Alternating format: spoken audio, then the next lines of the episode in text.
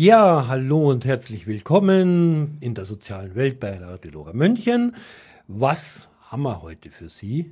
Wir haben Mobilität. Und zwar Mobilität in verschiedensten Facetten und ja, auch ein bisschen ähm, Stickoxid. Nein, das haben wir nicht für Sie. Das ersparen wir Ihnen. Das gibt es nur im Minger. Aber vielleicht Alternativen, wie man sich fortbewegen kann, ohne Stickoxid zu produzieren. Und einer der Alternativen, ja, da schauen wir mal, was gibt es denn da? Aber dann hat den Koblenzern die Seilbahn so gut gefallen, dass sie sie nicht mehr hergeben wollten. Das ging dann rauf bis zur UNESCO, weil da redet man ja vom UNESCO-Welterbe. Mhm. Und die hat dann auch grundsätzlich nichts gegen die Seilbahn gehabt. Dann haben wir, ich sage jetzt mal, um das alles zusammenzufassen, haben wir dem Wunsch der Koblenzer entsprochen und haben die Seilbahn stehen gelassen. Funktioniert hervorragend. Und ich habe heute gerade auch einen Zeitungsartikel erhalten aus Koblenz, der sagt, seit der Buga sind die touristischen Zahlen in Koblenz ganz stark nach oben gegangen und auch heuer wieder, beziehungsweise letztes Jahr, das sind die letzten Zahlen. Und mit einer der Hauptgründe ist sicherlich die Seilbahn. Ja, bei der Buga in München gab es auch eine Seilbahn, da gab es auch Münchner im Himmel. Und vielleicht gibt es ja wieder Münchner im Himmel. Also, das ist eine der Geschichten, wo wir heute vielleicht behandeln. Alternativen der Mobilität ganz anderer Art als das, was man sich heute vielleicht so vorstellt. Ich habe einen Studiogast und zwar den. Ja, herzlich willkommen. Ich bin der Andreas Schuster von Green City. Das Thema Mobilität in München. Wir haben eine Luftbelastung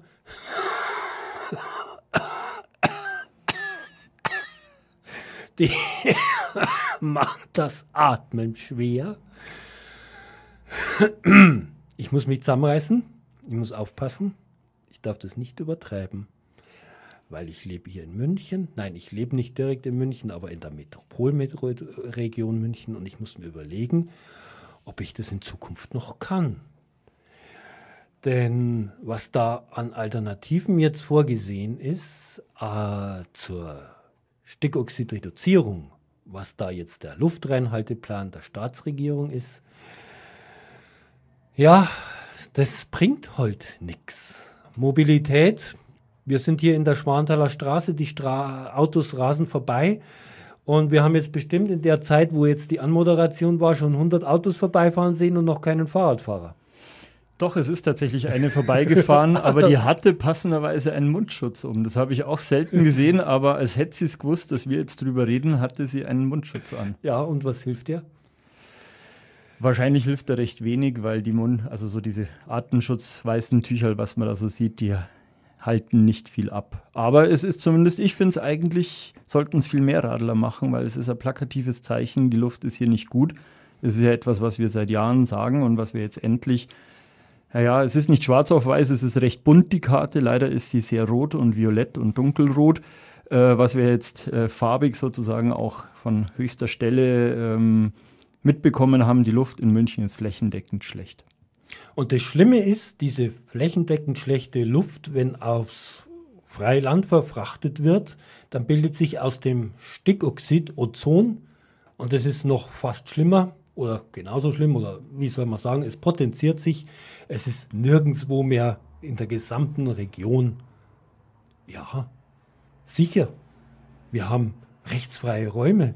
Wenn man sagt, im Grundgesetz steht Recht auf körperliche Unversehrtheit und Recht auf Leben, haben wir eigentlich rechtsfreie Räume. Wenn man sich anschaut, was passiert, Daimler rüstet nach und sagt, ja, wir machen das und die Staatsregierung sagt, ja, wir machen jetzt einen Luftreinhalteplan und die Hälfte der Fahrzeuge, die jetzt Euro 5 hat, wird auf Euro 6 hochnormiert mit irgendeinem Softwarezauber. Effektiv bringen wird es aber nichts. Und zwar warum? Es ist eine Frage der Technik. Also tatsächlich äh, ist es auch eine Frage der Technik. Äh, es, man hat ja nachgewiesen, sowohl die Deutsche Umwelthilfe als auch der ADAC äh, in seinem Prüfverfahren, es gibt Fahrzeuge, wenn sie technisch eingestellt sind, die die jetzt geltenden Grenzwerte im Realbetrieb, viele Wenns, aber tatsächlich äh, äh, einhalten. Muss aber dazu sagen, die Mehrzahl auch der jetzigen Euro 6, also die beste Abgasnorm, was man sich oder, oder der wenigste Ausstoß, den die Autos haben dürfen, wird im Realbetrieb wirklich um ein Vielfaches, da geht es teilweise um 10, 50 und 100-faches überschritten. Ähm, insofern, man könnte es technisch lösen, dann hätte man allerdings wahrscheinlich auch nur ein bisschen was gewonnen, weil selbst diese ausgehandelten Grenzwerte sind nicht so tief, dass man davon ausgehen kann, dass eine Gefährdung für den Menschen ausgeschlossen ist. Im Grunde genommen hilft nur eins, beim Stickoxid wissen wir es, es ist vom Verkehr hausgemacht sozusagen, es ist die Masse an Fahrzeugen, die mit dem Verbrennungsmotor draußen rumfährt und er hilft auch nichts anderes, als diese Masse massiv zu reduzieren. Also teilweise spricht man von einer Halbierung des Verkehrs, teilweise bis zu 80 Prozent runter an manchen der Hotspots und das ist sicherlich auch gerechtfertigt. Ja, da komme ich jetzt noch ganz kurz, möchte ich das Thema dann doch noch streifen. Äh, eigentlich wollte ich heute eine Sendung machen über die Ethikkommission und das autonome Fahren und deren Empfehlungen. Und da war einer der Punkte, ja, also das autonome Fahren ist zu begrüßen, weil es weniger Verkehrstote gibt.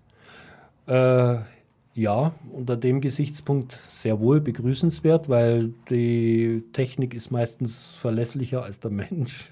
so dumm das sich anhört, aber in so Situationen, es gibt Unfälle mit Sicherheit auch durch autonomes Fahren, aber was überhaupt nicht berücksichtigt wurde, ist der Schadstoffausstoß und es wurde beispielsweise auch gesagt, ja, es gibt dann mehr Mobilitätschancen, sprich mehr Verkehr, weil dann jeder sagen kann, ja, ich rufe mir ein äh, autonomes Fahrzeug und steige ein und fahre damit. Also wenn man diese Diskussion des autonomen Fahren jetzt hier noch ganz kurz streift, mehr Mobilitätschancen hieße auch mehr Individualverkehr und eigentlich bräuchte man ja vielleicht mehr öffentlichen Personennahverkehr, sprich nicht diese einzelnen Fahrzeuge, die rumfahren, egal mit welcher Technik betrieben und wie auch immer, sondern mehr Massenverkehrsmittel.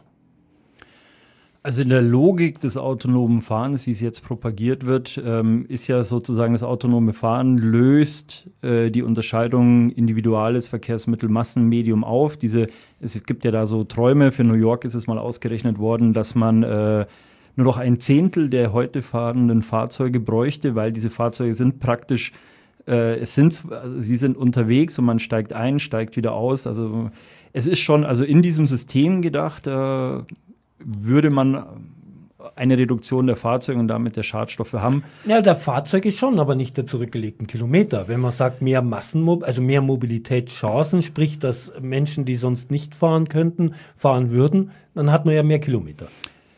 Also wenn diese Autos gut getaktet wären, das müsste man sich wirklich anschauen, ob es auch die, weil Mobilität ist ja nicht gleich Verkehr, also nicht mhm. gleich die zurückgelegten Kilometer, ja. sondern ich schaffe es von A nach B zu kommen.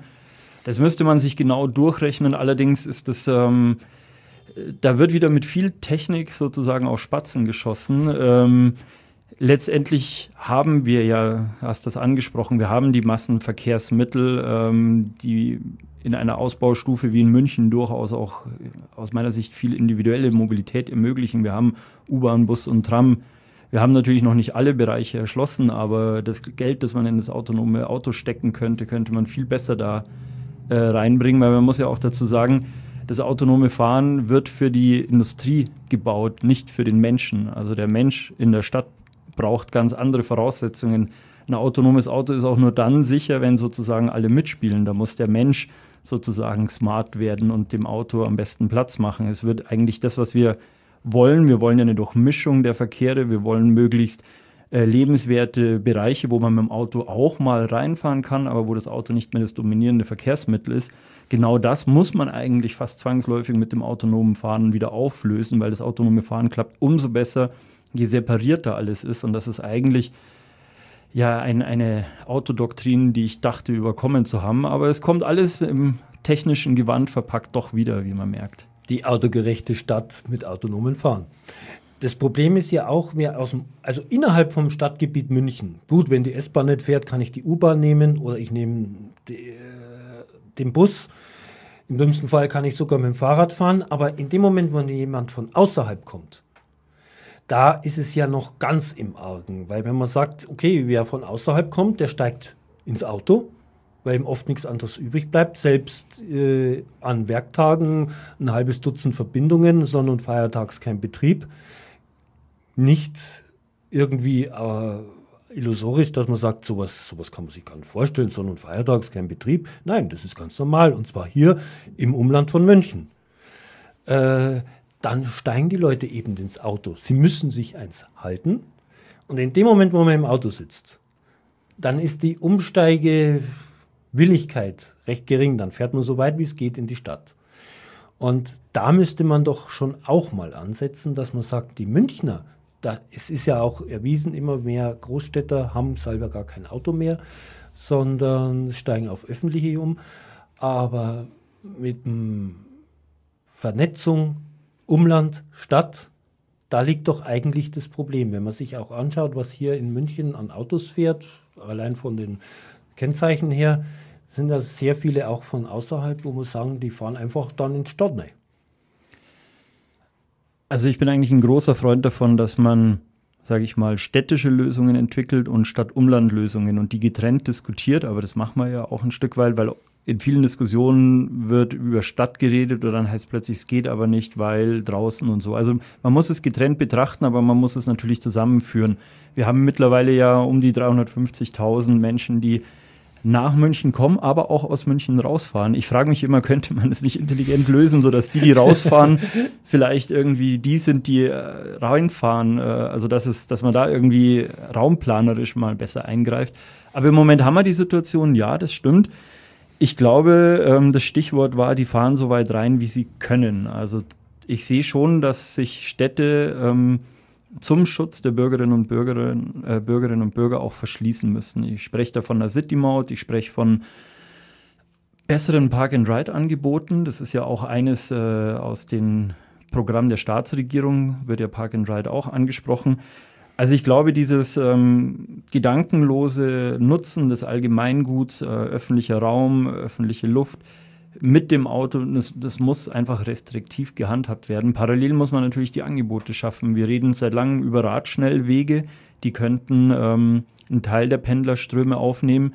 Wir reden in letzter Zeit immer, wie, wie smart und intelligent alles ist. Also muss man vielleicht auch mal wieder über das Thema Mitfahrzentralen, Mitfahren, Ridesharing überlegen, weil äh, es gibt ja Spuren in anderen Städten, da darf man nur drauf, wenn man zu zweit oder zu dritt im Auto sitzt, ist eine Definitionsfrage, kann man ja wie auch immer lösen. Ähm, also alle solche Sachen, vor denen dürfen wir keine Angst mehr haben. Wir werden solche Maßnahmen brauchen. Und ähm, nochmal kurz auf das Park and Ride. Es gibt jetzt Angebote, die vor allem im asiatischen Raum sehr stark genutzt werden, dass man sozusagen die Autos in einer Art Paternoster-System äh, unterbringt. Also man baut in die Höhe in dem Fall ähm, weil ich jetzt auch gelesen habe, die Park-and-Ride-Kapazitäten sind ausgeschöpft. Ich kann auf einem Platz, äh, wo ich zwei PKWs abstelle, kann ich eben so einen äh, Parktower aufbauen mit relativ wenig Aufwand und kann zwölf Autos hinstellen. Wenn ich das in einem Park-and-Ride-Platz mache, der sowieso an Attraktivität einbüßt, würde ich mal sagen, im Moment, äh, oder keine hohe Attraktivität hat, dann kann ich solche Systeme hinstellen, kann eine Vervielfachung des Platzes, kann vielleicht den Flächenfraß ein dämmen, weil steht ein Auto neben dem anderen und das verbraucht extrem viel Fläche und kann das Ganze dann auch noch äh, theoretisch begrünen, kann es mit Photovoltaik auf, aufrüsten, kann es andersweitig in die Landschaft einbetten, äh, je nachdem, wo man halt sowas aufbaut. Also ich glaube, da ist noch äh, viel Intelligenz schon da, wir müssen sie einfach nur nutzen. Und dann heißt es aber, gut, so Park- und Reitplätze, aber die U-Bahnen, die Busse, die S-Bahn, alles komplett voll. Wer in der Früh fährt, das wäre vielleicht auch eine Frage, ob man nicht Zeiten entzerrt, äh, andere Anfangszeiten von Büro und Arbeit und Schule etc. Aber das ist noch ein anderes Thema. Aber dann heißt es, es ist alles komplett voll und es gibt keine zusätzlichen Möglichkeiten, irgendwie noch Kapazitäten freizuschaufeln. Vielleicht auch deshalb, weil zu viel vom Auto belegt ist. Aber wenn das so ist, dann müsste man doch ganz andere Alternativen andenken. Und da habe ich ein Interview gemacht und das spielen wir jetzt vielleicht mal ein. Und zwar ist es das Thema urbane Seilbahnen. Und da gab es in Koblenz, genauso wie in München, eine Bundesgartenschau. Äh, in Koblenz ist die Seilbahn nach wie vor in Betrieb. Da ist eigentlich sogar Weltkulturerbe statt und Da musste die UNESCO ihr Einverständnis geben. Also wenn man sagt, die Seilbahn verschandelt das Stadtbild, äh, sogar die UNESCO hat nichts dagegen. Und wie das da gelaufen ist und was die Seilbahn an und für sich für Vorteile hat und was es weltweit an Projekten gibt, das können wir uns jetzt mal kurz im folgenden Interview anhören. Grundsätzlich war geplant, diese Seilbahn in Koblenz nach drei Jahren wieder rückzubauen. Das hat man so mit Koblenz ausgemacht gehabt. Wir hatten auch bereits einen Kunden, aber dann hat den Koblenzern die Seilbahn so gut gefallen, dass sie sie nicht mehr hergeben wollten. Das ging dann rauf bis zur UNESCO, weil da redet man ja vom UNESCO-Welterbe. Mhm. Und die hat dann auch grundsätzlich nichts gegen die Seilbahn gehabt. Dann haben wir, ich sage jetzt mal, um das alles zusammenzufassen, haben wir dem Wunsch der Koblenzer entsprochen und haben die Seilbahn stehen gelassen. Funktioniert hervorragend. Und ich habe heute gerade auch einen Zeitungsartikel erhalten aus Koblenz, der sagt, seit der Buga sind die touristischen Zahlen in Koblenz ganz stark nach oben gegangen und auch heuer wieder, beziehungsweise letztes Jahr, das sind die letzten Zahlen. Und mit einer der Hauptgründe ist sicherlich die Seilbahn, die unter anderem die Festung Ehrenbreitstein anbindet an die Stadt und die jetzt auch hervorragend funktioniert. Sie haben nach urbanen Seilbahnen gefragt mhm. und ich sage jetzt mal, Koblenz ist natürlich eher eine touristische Seilbahn, wobei man das nicht ganz trennen kann, weil bei fast allen urbanen Seilbahnen, die wir bauen, gibt es natürlich einen mehr oder weniger großen Anteil von Touristen, weil das natürlich für Touristen auch eine sehr, sehr attraktive Attraktion ist. Aber Sie haben recht, wir haben also weltweit bereits einige Seilbahnen im urbanen Raum gebaut. Ich sage jetzt mal ganz klar, der Hotspot ist natürlich Südamerika mit dem weltgrößten Seilbahnnetzwerk in La Paz, das wir derzeit realisieren. Hier haben wir auch in den ersten drei Bahnen, die wir bereits fertiggestellt haben, haben wir schon sehr, sehr hohe Frequenzen. Wir reden da also von mittlerweile, glaube ich, so knapp 20 Millionen beförderte Passagiere in den ersten zweieinhalb Jahren. Die vierte ist mittlerweile fertig und zum Schluss sollen es dann neun Seilbahnen sein, die diese Zwillingsstädte La Paz und El Alto verkehrsmäßig mit Seilbahnen erschließen und ist sehr erfolgreich. Übrigens, das Ticket dort kostet für eine einfache Fahrt rund 30 Euro Cent. Aber wir haben auch andere Bahnen gebaut, ähm, ob das vier Stück in Algerien sind, ob das in Portland ist, ähm, in den USA, ob das in Singapur ist, ob das Lissabon ist. Also da gibt es hier viele, viele Beispiele rund um die Welt oder London auch zum Beispiel. Und wir haben gezeigt, dass eine Seilbahn hervorragend funktionieren kann. Wir sagen aber bewusst, eine Seilbahn kann nicht alles, aber sie kann vieles. Wir in München haben ja ein massives Problem mit ja, Verkehrsinfarkt ganz allgemein und der hohen Luftbelastung. Der Vorteil von der Seilbahn ist ja, die ist relativ schnell zu bauen. Die Investitionskosten sind relativ gering und wenn ich das richtig weiß, auch der Energiebedarf beim Betrieb. Da haben Sie völlig recht, Herr Lehmann. Also wir haben im Vergleich zu anderen Verkehrsmitteln oder Straßen oder was auch immer relativ niedrige Kosten. Auch die Bauzeiten sind überschaubar. Vor allem die Störung des normalen Verkehrs ist überschaubar, weil wir nur wenige Standpunkte für die Stützen brauchen und für die Stationen. Es gibt natürlich sehr viel mehr Vorteile noch. Wir nutzen eine neue Ebene. Sie wissen das selber. Straßen zu verbreitern oder neue zu bauen, da ist immer weniger Platz da. Seilbahn hat aber auch Förderleistung bis zu, ich sage jetzt mal ganz grob 5000 Personen pro Stunde und Richtung. Seilbahnen sind auch eigentlich das sicherste Verkehrsmittel der Welt. Um hier vielleicht Ihnen einen Vergleich zu geben, die österreichischen Bundesbahnen transportieren im Jahr so circa 250 Millionen Passagiere in zwölf Monaten und die österreichischen Seilbahnen, also nicht nur unsere, sondern die alle österreichischen Seilbahnen, Klammer auf, und die vor allem in den Wintermonaten, vier bis fünf Monate, ähm, transportieren über 600 Millionen Passagiere, ohne dass wirklich viel passiert. Natürlich ist jeder Unfall tragisch und furchtbar, aber trotzdem es passiert sehr, sehr wenig.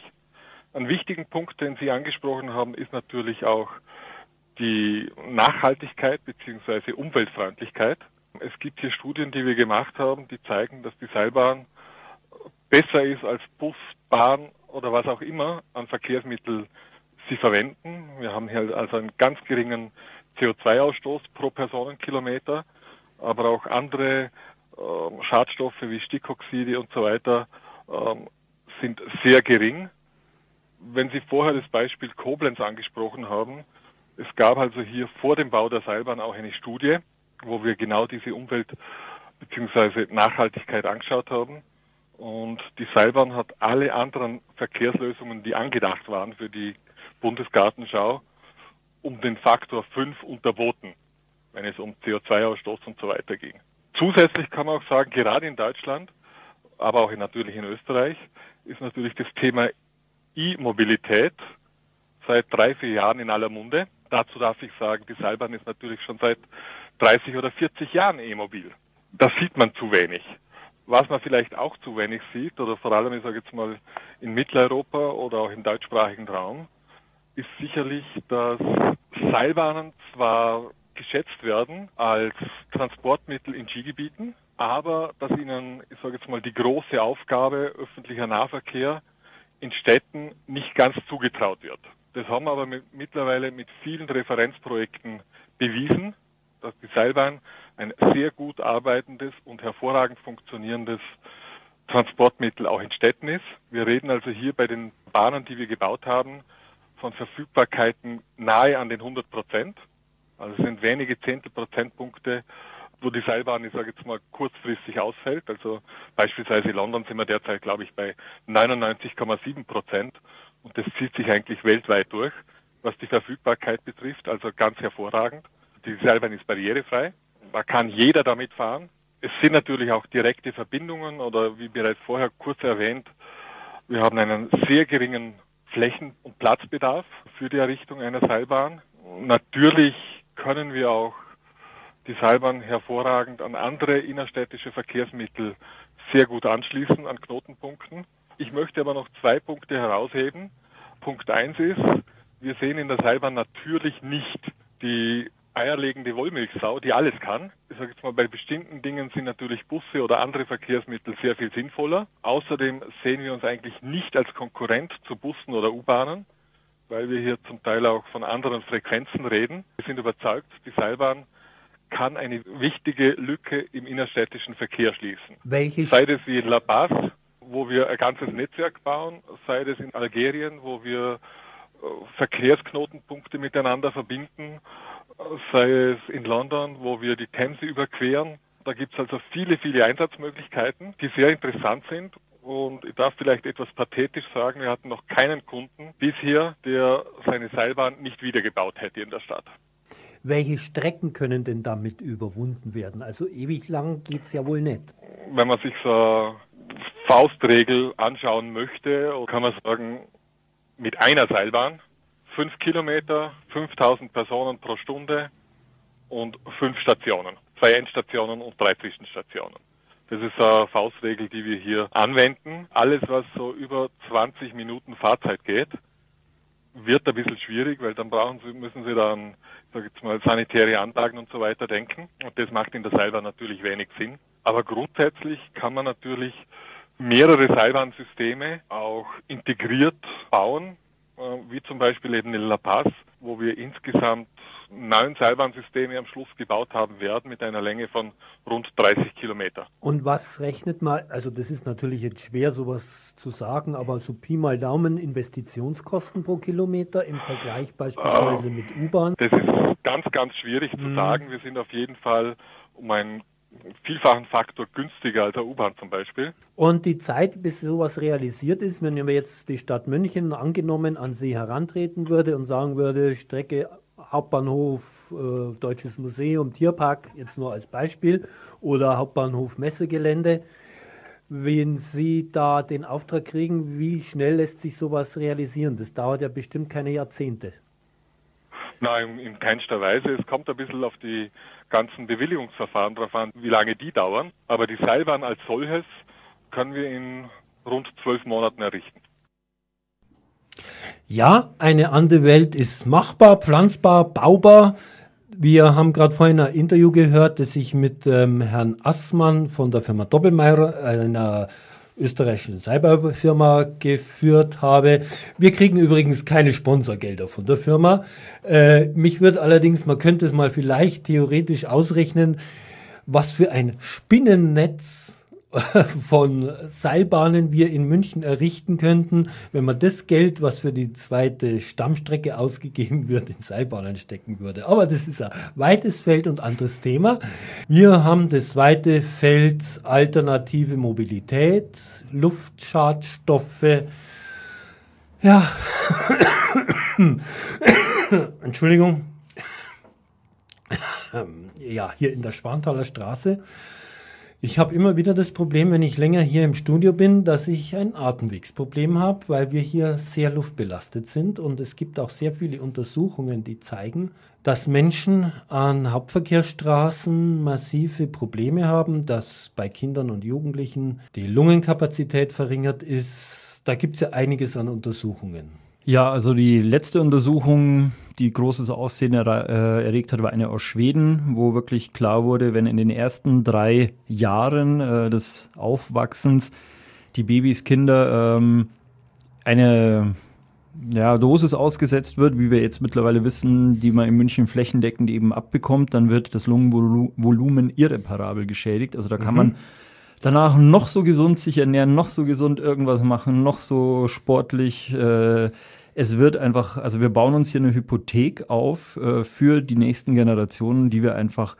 mit unserem heutigen Mobilitätsverhalten mit dem Verkehr, äh, mit dem Auto schädigen und das auf, was wird eine Generation heute, 80, 90 Jahre hinaus? Also das haben wir jetzt schon verursacht und da mussten wir einfach so schnell wie möglich runter so schnell wie möglich. Eigentlich dürfte keiner mehr bei überhöhten Luftschadstoffen irgendein Auto anlassen, weil es ist ja eigentlich völlig wurscht, ob Benziner oder Diesel oder welche Norm.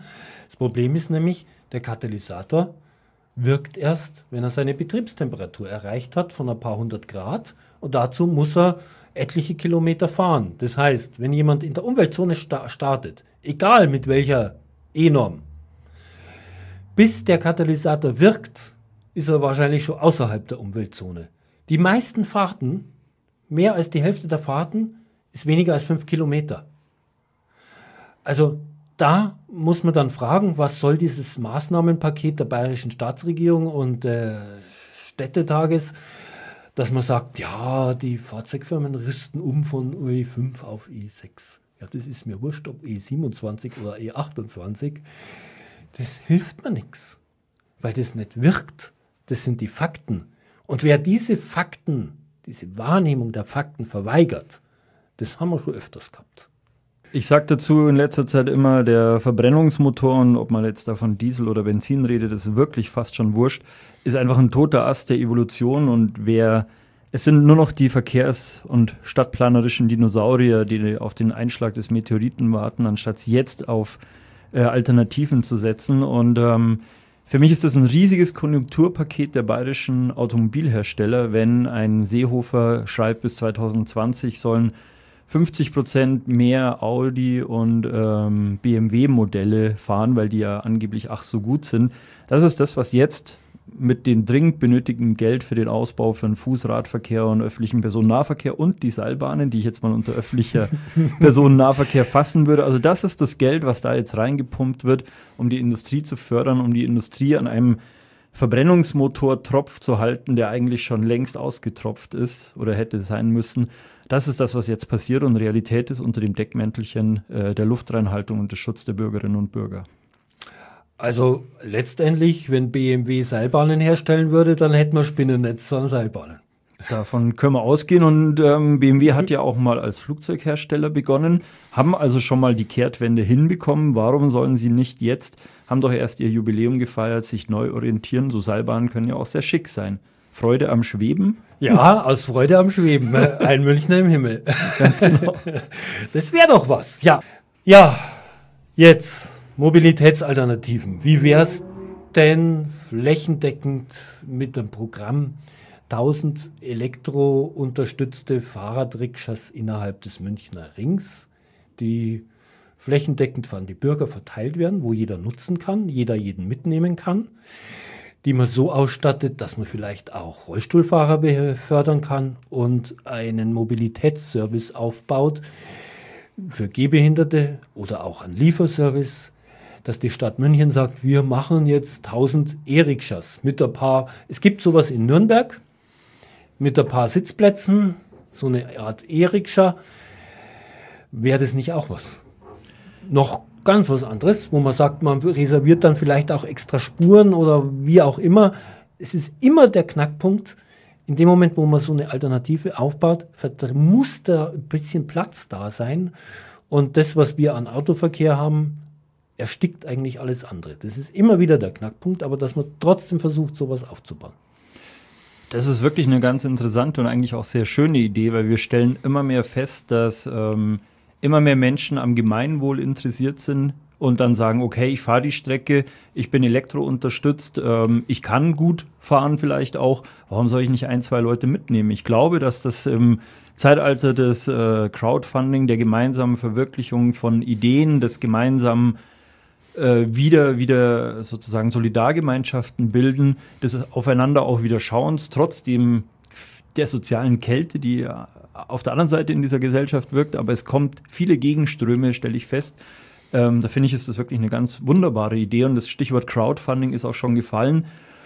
Vielleicht kann man ja auch äh, überlegen, ob man zumindest eine Teilfinanzierung dieser 1000 Rikschas über den Crowdfunding macht, sodass man gleich viel mehr Menschen involviert, die sagen, das ist unser System.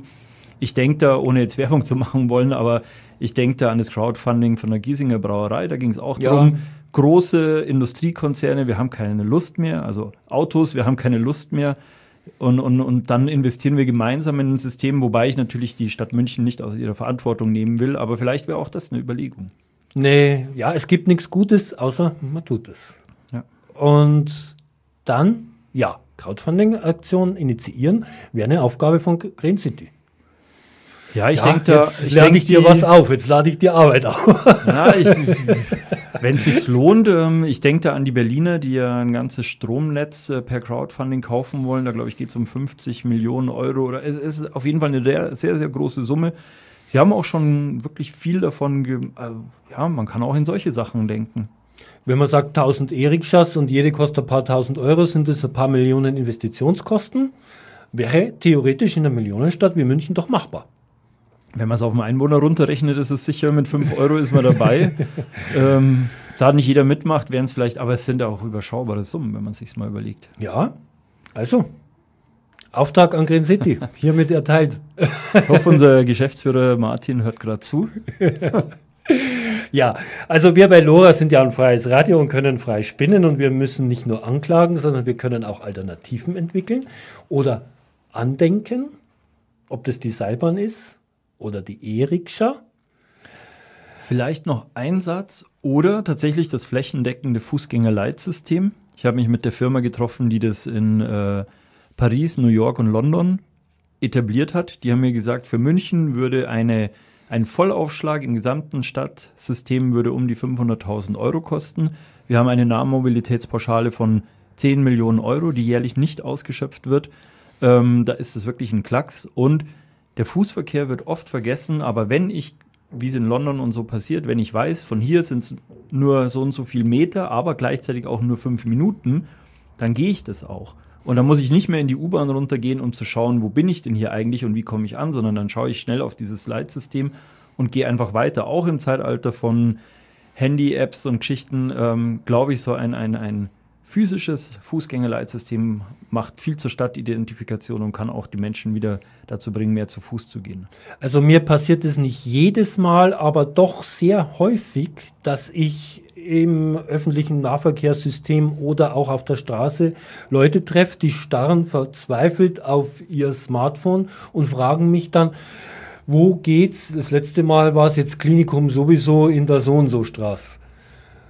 Wusste ich jetzt auch nicht, aber ich wusste, okay, unten an der U-Bahn hängen die Pläne, dann gehe ich mit dem da runter mhm. und habe mir gesagt, ah, da und da, da geht's lang. Ja. Zack. Der war zwar an der richtigen U-Bahn-Station, aber wusste nicht weiter. Ja. Stand da, hilflos, völlig verkehrte Richtung gelaufen und hat mich gefragt, naja, wo, wo geht's jetzt lang? Man muss ja auch sagen, hat der Mensch die Möglichkeit, auf ein Auto zuzugreifen, wird er das nächste Mal vielleicht das Auto nehmen, weil er genau in die Situation nicht mehr kommen möchte. Ja, das ist eines der Punkte, wo ich weiß, dass viele Leute aus dem Umland sagen, nee, ich fahre direkt mit, weil, weil ich fahre direkt mit dem Auto dahin, wenn da irgendwo eine Parkplatzmöglichkeit ist. Oder es gibt dann sogar Leute, die sagen, nee, ich fahre nicht nach München, ich fahre nach Landshut, da kann ich besser parken. Mhm. Ja. Also das gibt es auch. Und da braucht es ja so Leitsysteme, das wäre eine Sache. Ich glaube, wir sind mittlerweile in einer Situation, wo wir uns nicht mehr leisten können, ähm, sozusagen den einen goldenen Weg zu suchen. Es sind viele kleine Schritte, die aber extrem viel bringen können. Nur viele davon sind halt einfach nicht technisch genug, um sexy zu sein, habe ich immer das Gefühl. Da macht man lieber, ähm, rüstet man um, macht ein Software-Update. Wobei ich mir immer denke, wenn es doch so einfach wäre, warum habt ihr die Autos dann nicht von Anfang an gescheit gebaut? Also wenn es doch angeblich so einfach ist.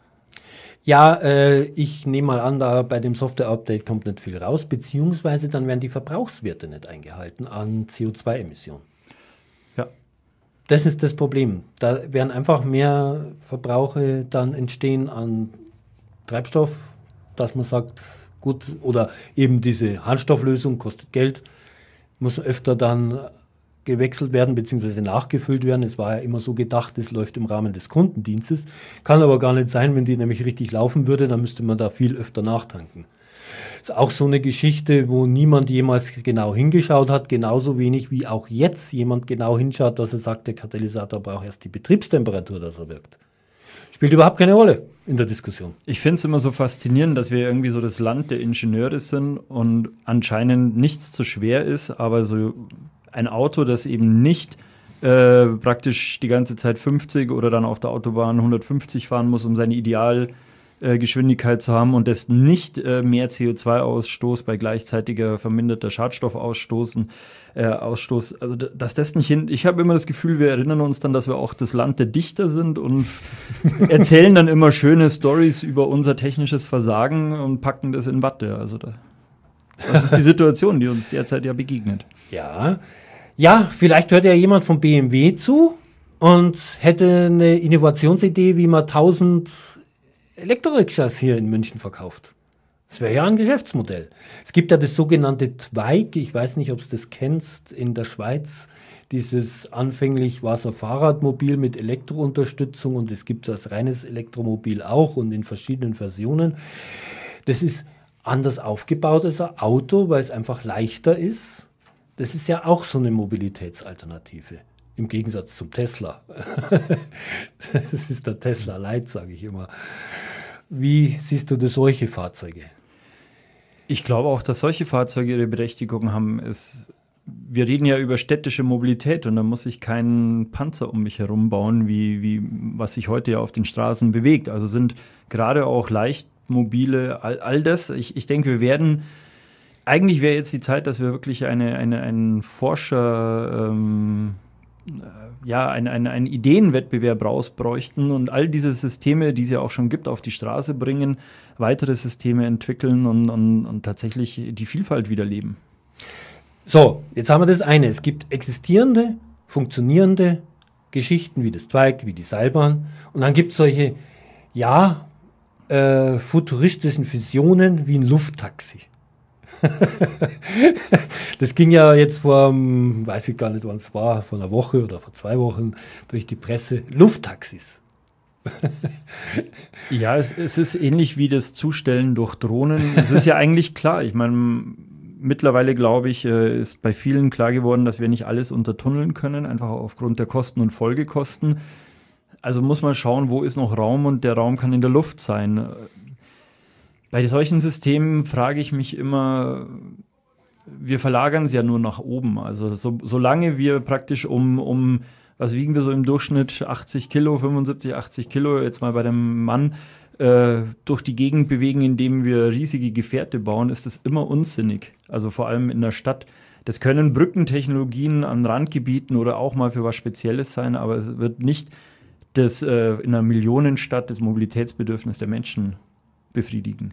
Und jetzt kommen wir noch mich vom Mobilitätsbedürfnis.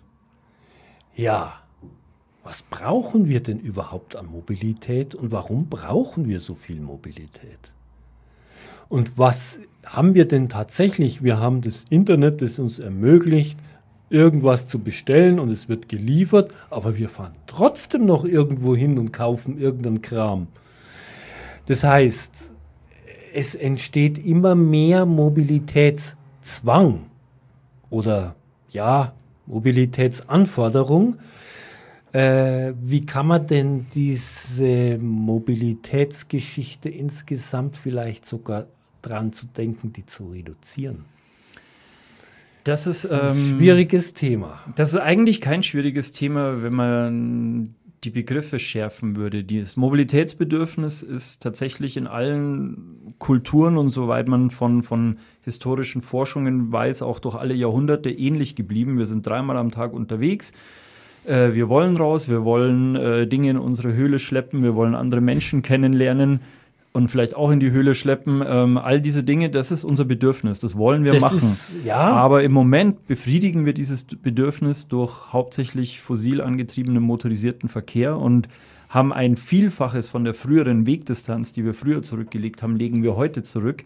Ähm, das ist eigentlich das Problem. Es ist gar nicht das Problem, dass wir nicht gerne raus, wir sollen rausgehen, wir müssen rausgehen, das gehört zum Menschsein und zur Gesellschaft dazu. Aber das Ganze muss, wir müssen wieder die, die Nähe entdecken. Im Moment, man muss ja sich nur mal an einen Pausenhof stellen, wenn die Kinder erzählen, wo sie im Urlaub waren. Das geht ja jetzt mittlerweile Richtung Dubai und sonst wo. Und wenn dann der eine sagt, ja, ich war im Bayerischen Wald, da ist ja auch ganz schön, dann ist aber dem sein Redebeitrag damit beendet und dann werden wieder die anderen angeschaut. Also wir haben so diese, diese Ferne ist gleich besser und motorisiert ist besser als nicht motorisiert und schnell ist besser als langsam.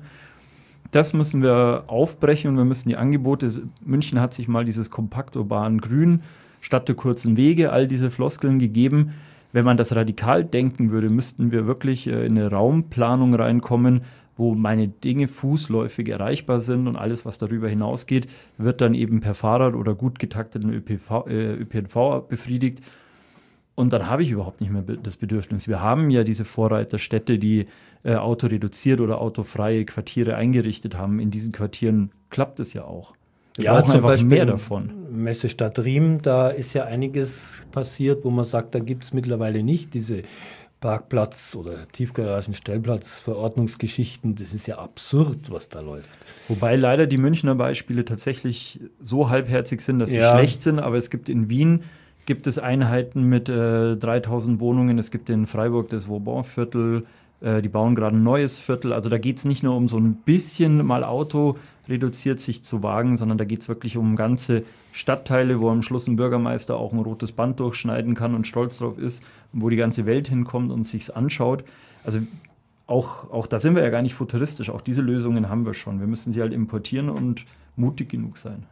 Ich höre, wir haben eine Anruferin und da geht es, glaube ich, um Pferderennen, nein, nicht Pferderennen, sondern Pferdedroschken. Ja, Pferde Droschken, hier ist Renate Berger. Hallo, ich wollte mich erstens herzlich bedanken. Es ist eine Freude, euch zuzuhören. Es ist ein richtiges Gespräch, das hört man heute nicht mehr oft in den Medien und mit so viel interessanten Impulsen und äh, ganz schön. Also erstmal vielen Dank. Ist halt Radio Lora. Und ähm, dann Danke, wollte ich danke. doch sagen, ich war mal in Kuba. Und da gibt es eine Kleinstadt, wo noch Pferde, Pferdedroschken fahren. Natürlich äh, ist das in diesem Land oder gilt das irgendwie eigentlich als ein Relikt aus der Rückschrittlichkeit. Aber jetzt retten sie es irgendwie auch, weil sie ja dort auch überhaupt eine ökologische Wende haben, in die Fortschrittlichkeit. Und man könnte ja die Pferdedroschken, mit denen München ja auch angefangen hat, durchaus wiederbeleben. Also ich finde überhaupt Tiere in der Stadt immer schön. Also die Kinder, meine Enkel freuen sich immer, wenn im englischen Garten oder irgendwo eine Pferdekutsche ist. Und ich glaube, es ist nicht, es ist wirklich nicht dumm. Die tragen, glaube ich, äh, Wagen mit 20 Personen. Wenn man die Pferde liebevoll hält, ist es auch, glaube ich, keine Tierquälerei, weil sie schon im Prinzip ja gerne arbeiten. Und wenn da so ein Dauerstrom auf den Kernstrecken in der Stadt von alle fünf Minuten kommt eine Pferdedroschke vorbei. Ja, was haltet ihr von der Idee? Also ich finde die Idee jetzt schon mal super, weil nämlich allein auch, das hört sich jetzt vielleicht doof an, aber wir haben einen massiven Rückgang an Arten, unter anderem auch Sperlingen. Und zwar haben die nämlich die Haferstückel, die nicht verdaut wurden, aus dem Pferdekot gepickt. also selbst der Ja. Pferdemist wäre noch was ganz was Ja. anderes als das Stickoxid, aber das ist jetzt nur ein Teilaspekt. Das andere ist natürlich auch Tiere und andere Form der Mobilität als durchs Auto. Ich meine, man muss sich ja nur Kinderbücher anschauen. Was ist da drin? Autos. Kinderspiele mit Autos, wie man irgendwas mit Autos macht. Aber mit Pferden, das ist also ganz was Tolles. Und äh, wer, ja, also in ganz, ganz vieler Hinsicht, also aus meiner Sicht, was sagt jetzt Vertreter von Green City dazu? Was ich an der Idee charmant finde, also ich war gerade eben in Wien und war wieder schockiert über, wie dort die Pferde gehalten werden. Aber was ich an der Idee charmant finde, wenn man das wirklich machen will, dann muss man die Stadt radikal umbauen. Dann mhm. darf da auch kein Auto mehr fahren oder nur noch sehr langsam. Dann muss man auch vielleicht über Entsiegelung nachdenken. Wenn man das wirklich so machen will, dass man sagt, man kann das einem Tier in einer Großstadt äh, zumuten, wäre das für mich einer der Wege, wie man auch wirklich die Stadt wieder deutlich umbaut. Ich habe auch immer schon überlegt, ob man nicht mal die ganzen Hundebesitzer aktiviert und sagt, sag mal, der Zampal wird auch ein paar Monate, Jahre früher sterben, ähm, weil der ist ja ganz unten an der Straße. Also der kriegt den Dreck ja wirklich mit den guten Nasen mit. Da hätte man, ähnlich wie jetzt bei dem Thema Pferde, hätte man vielleicht äh, eine große Gruppe an tierlieben Menschen, die sagen müssen, würden, ja, wenn das passieren soll, dann muss man die Stadt aber auch neu denken. Mhm. Es gibt übrigens auch, äh, darüber habe ich mal ähm, gearbeitet, äh, diese Bewegung, die mit Pferden auch in der Landwirtschaft wieder arbeitet. Es gibt ja durchaus auch Rechnungen, dass sich das auch wirtschaftlich ähm, ja. rechnet, wenn man stärker mit Tieren wieder, wenn man mit Tiere wieder einbezieht. Mhm. Natürlich nicht mit den heutigen Preisen, aber wenn Preise also so sind, dass eben wirklich die Umweltkosten internalisiert wären, dann wäre eben auch das Arbeiten mit Tieren oder das Fahren mit Tieren sehr viel günstiger und eben würde auch ähm, für Jugendliche zum Beispiel, also mit Pferden umzugehen. Also das ist ja auch eine Perspektive, die ähm, ja als Arbeitsplatz auch interessant ist, finde ich. Ja, und man muss sich ja auch auf ein Lebewesen einstellen. Ein genau. Pferd ist ja keine Maschine, die man einen Knopf drückt, sondern mit dem Pferd muss man ja umgehen. Das, mit hm. dem muss man kommunizieren in einer gewissen Weise.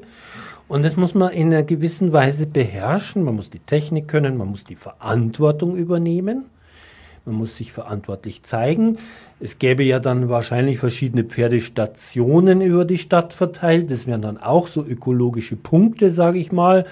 Das, da da wäre ganz viel denk- und machbar, aber das muss man wollen. Und ich glaube, da würde lieber BMW eine technische Lösung anstoßen und der Herr Seehofer und alle Städtetagsbeteiligten würden sagen, um Gottes Willen keine Pferde, sondern was Technisches. Aber die Gefährte, die diese Pferde ziehen, äh, das wäre ja schon, müssten ja schlaue Gefährte sein, die wirklich leichtzügig sind.